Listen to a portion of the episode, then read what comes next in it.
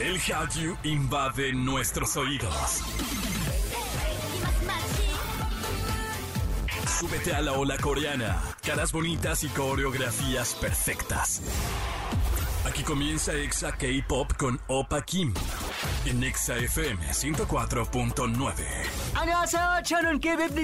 Bienvenidos a este programa, bebecitos, bebelines, mis K-Lovers, mi familia naranja. Yo soy Opa Kim y como siempre, les voy a estar acompañando a partir de este momento una hora con lo más relevante del Hallyu. Gracias a todas las personas que siempre nos acompañan, que nos etiquetan en, en, sus historias. Recuerden que pueden hacerlo en arroba XFM y en arroba Opa Kim Pop y ahí los vamos a estar reposteando. Hoy tenemos un programa súper chido y si no me creen, escúchenlo. BTS sigue triunfando con My Universe y logran una nueva marca.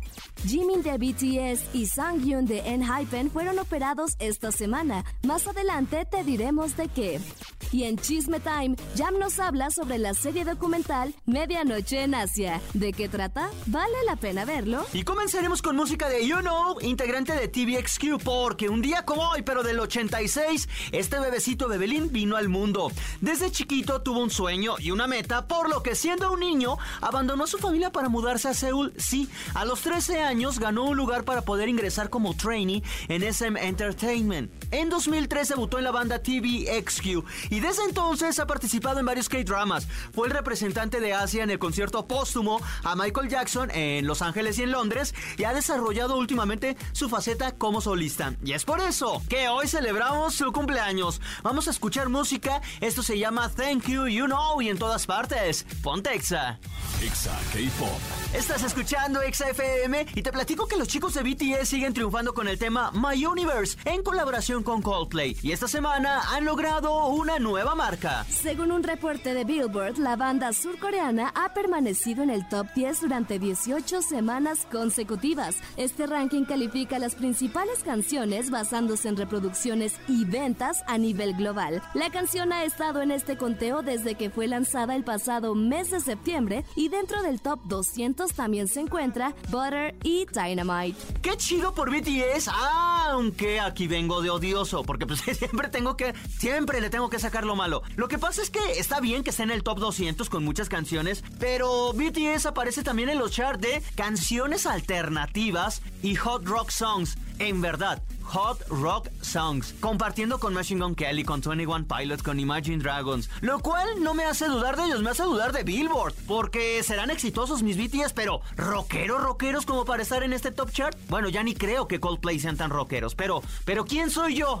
Ah, sí, ya solté mi veneno y ahora me voy para atrás. Ya venté la piedra y ahora escondo la mano. Vamos a escuchar esto que se llama My Universe y en todas partes. Ponte Exa. Exa K-Pop. Estás escuchando Exa K-Pop, yo soy Opa Kim y la salud, bebés, siempre ha sido prioridad, pero desde la pandemia entendimos que no le habíamos puesto tanta atención como debió haber sido. Y ahora te contamos de dos idols que fueron operados. De acuerdo a un comunicado de Hive Entertainment, esta semana Jimin, integrante de BTS, fue operado de apendicitis aguda y para mala suerte del idol también fue diagnosticado de COVID. El pasado lunes fue operado exitosamente. Lo malo es que tendrá que estar alejado de todos para evitar más contagios. Otro idol que también fue operado fue Sung Jun, integrante de Enhypen. La agencia que lo representa expresó que el idol no podrá estar por unas semanas en Music Bank porque fue operado de rinitis crónica, que le impedía poder respirar de forma adecuada. Este chico estará en reposo por unos días y bueno, está fuera de peligro, al igual que Jimin, que también está fuera de peligro, pero sigue contagiado. Eh, la moraleja es que nos sigamos cuidando. Parece que en cada programa se los vamos a decir, pero no importa, no importa. Si con eso nos vamos a, vamos a prevenir que, nos contagiemos por primera vez o otra vez, u otra vez mejor dicho, pues hay que recordarlo. Usen cubrebocas, lávense las manos y de preferencia pues no vayan a lugares concurridos. Y si están así, pues que estén eh, al aire libre. Por ahora vamos a escuchar en Hypen, esto se llama Fever y en todas partes. Ponte Exa. Exa K-Pop.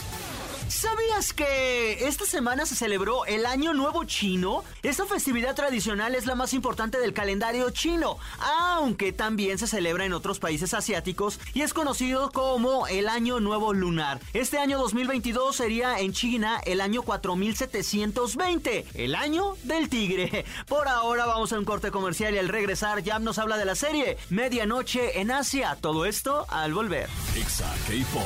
Estamos de vuelta con más de Exa K-Pop a través de la gran cadena naranja. Yo soy Opa Kim y ha llegado el momento perfecto para recordarte que nos puedes seguir en redes sociales en arroba XFM y a mí me encuentras como arroba Opa Kim Pop. Que por cierto, eh, quiero agradecer a toda la gente que me acompaña los jueves, los días jueves a las 4 de la tarde en el Facebook de Exa, porque he estado conduciendo lo que es el Día Naranja. ¿Qué es el Día Naranja? Pues bueno, el jueves, todos los jueves a las 4 de la tarde, hacemos un live en donde regalamos un montón de cosas un montón de boletos y tú puedes participar. Nada más nos tienes que seguir y obviamente eh, pues entrar al live los jueves a las 4 de la tarde y participar en las dinámicas, que la verdad son súper divertidas. Pero bueno, ahí está la invitación. Por ahora vamos con esto.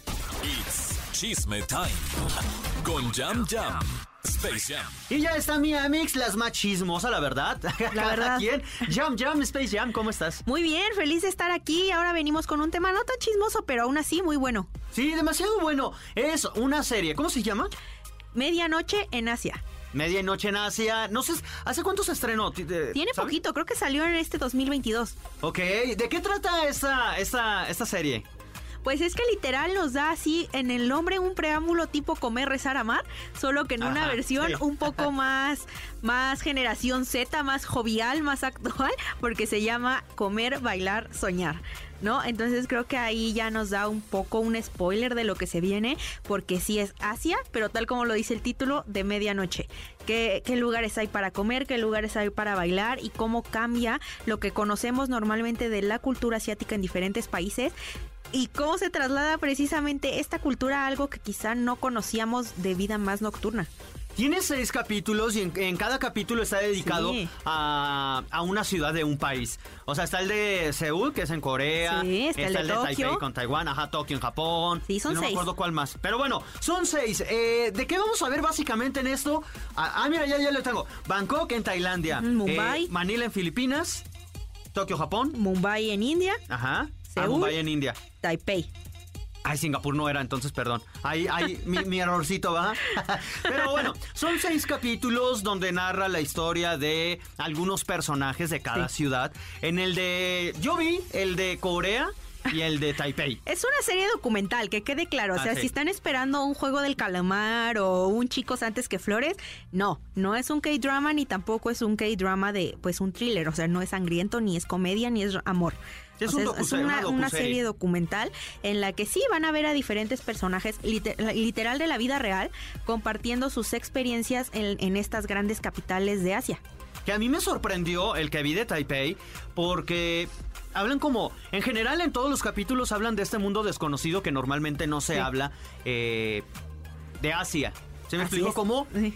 Eh, eh, por ejemplo, en, el, en Taipei hablan de la comunidad drag en, en Taiwán, que yo no lo había escuchado, o sea, sabía que existía, pero no es algo tan visto. Sí, no es algo como que se vea muy a la luz del día, por Sí. así decirlo. De restaurantes en donde solo va la comunidad LGBT y, y como son, que siguen siendo underground, que siguen siendo como, como si fuera...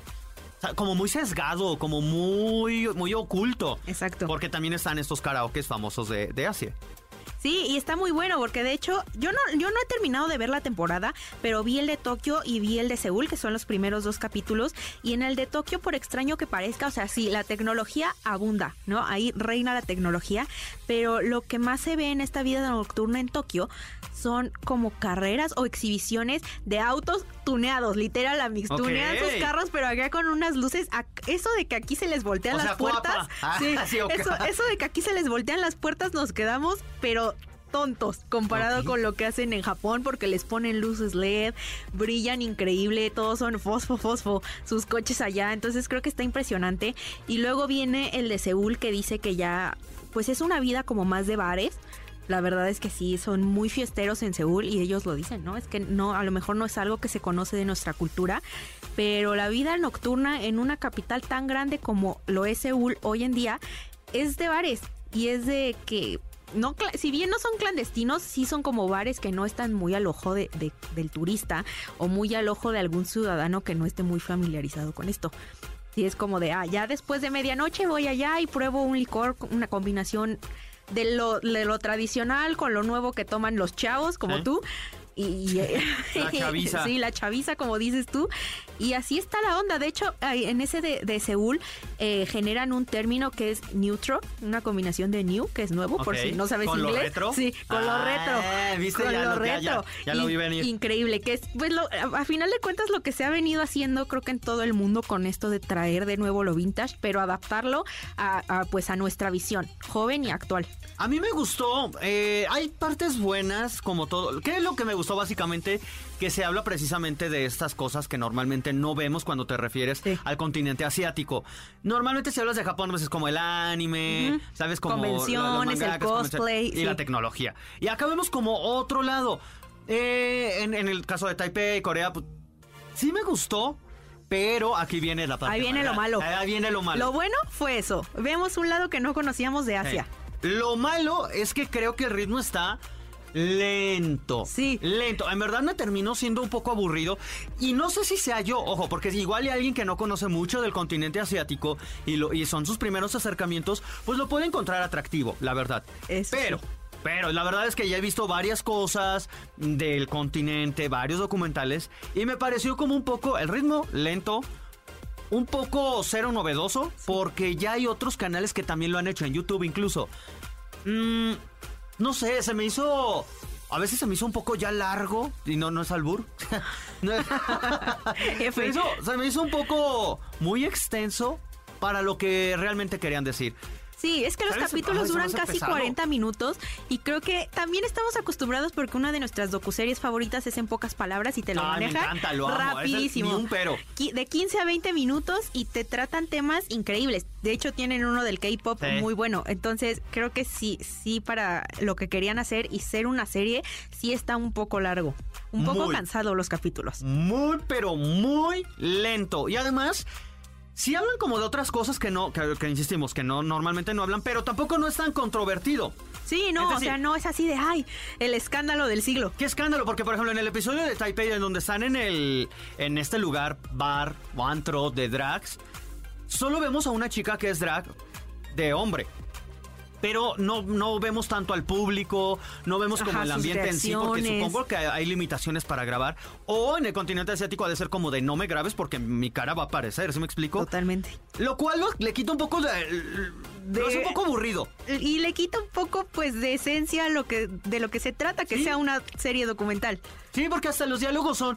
Eh, se ve que, pues, obviamente está preparado. Y le dicen a la chica: A ver, ¿de qué vienes vestido? No, pues de hombre. Eh, bueno, se escuchó feo, pero si es como, ¿de qué vienes? Pues sí, dragueando. Vengo dragueando a un hombre que no sé qué. Ah, ok. ¿Y qué quieres decir con este drag? Eh, bueno, estoy en contra del, del, del, de los cisgénero, del hetero y que estoy a favor de lo no binario y bla, bla, bla.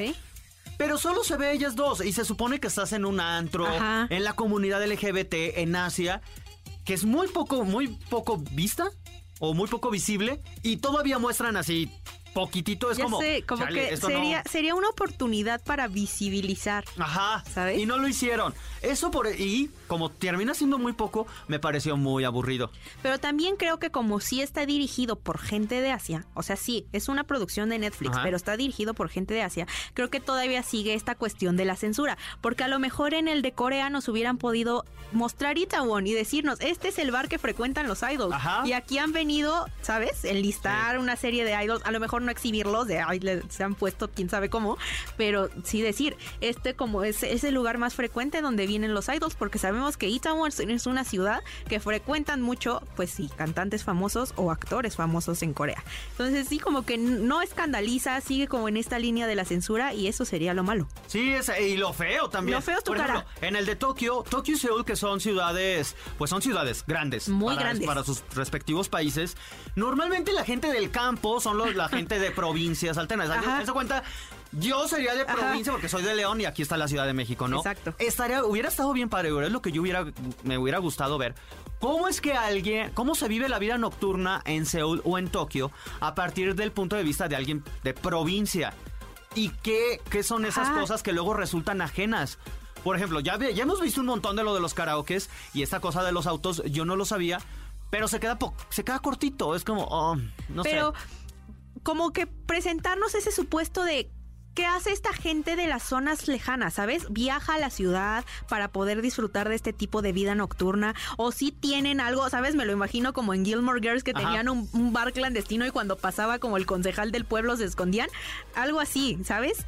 ¿Cómo, ¿Cómo, se vive en estas zonas un poco más rurales que no son de la gran orbe de Seúl o de Tokio? Lo que hicieron, la verdad es que mostraron algo, pero igual, con reservas. Eh, en verdad, si ustedes no tienen como mucho contacto con con la vida cotidiana de lo que es el continente asiático, pues lo pueden ver, es un buen acercamiento, pero sin duda alguna, si ya lo ya ya saben un montón, no lo vean, les va a parecer aburridísimo. sí. Sinceramente, sinceramente. Sí, o a lo mejor nosotros porque estamos un poco más apegados como a esta onda, porque a lo mejor el de Taipei que tú sí estás como más en esta onda de investigar sobre esa ciudad. Eh.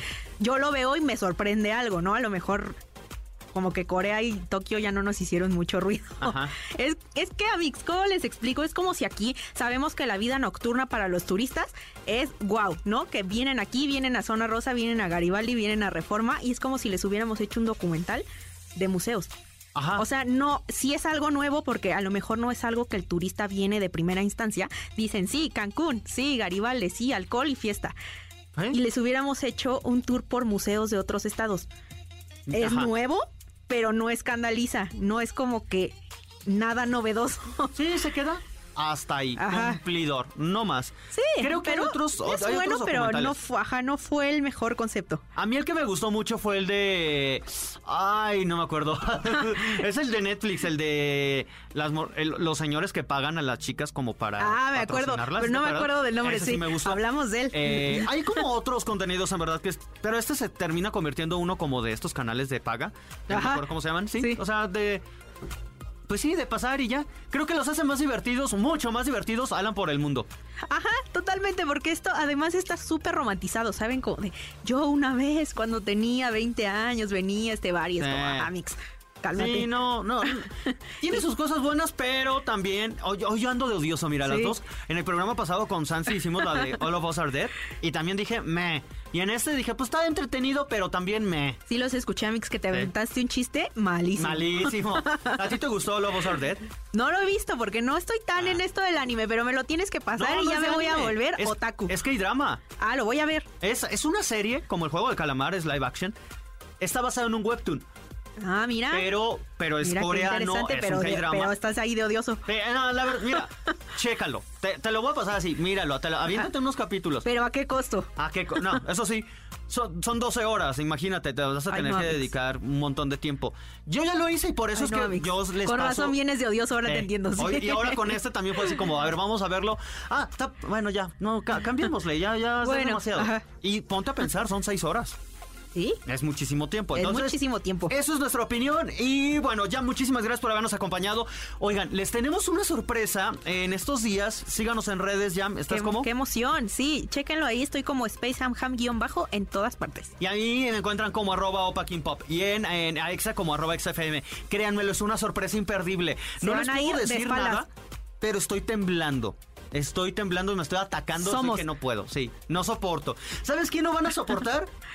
Muchas, gente, muchas, muchas, personas. no van a soportar, nadie va a a esta noticia. Nadie va a soportar. Ni tú. No, no, no, ya quisiera decir. ¿Ya vieron que se está quedando calvo? Bueno, pues ahora sí se va a quedar calvo después de esto. Ay, atrapá. Pero sí. Vamos con música y en todas partes. Ponte, Exa. Exa K-Pop. Bebecitos, gracias por haberme acompañado, gracias por haber estado conmigo en un programa más y gracias también a todo el equipo de producción, en verdad que lo hace posible.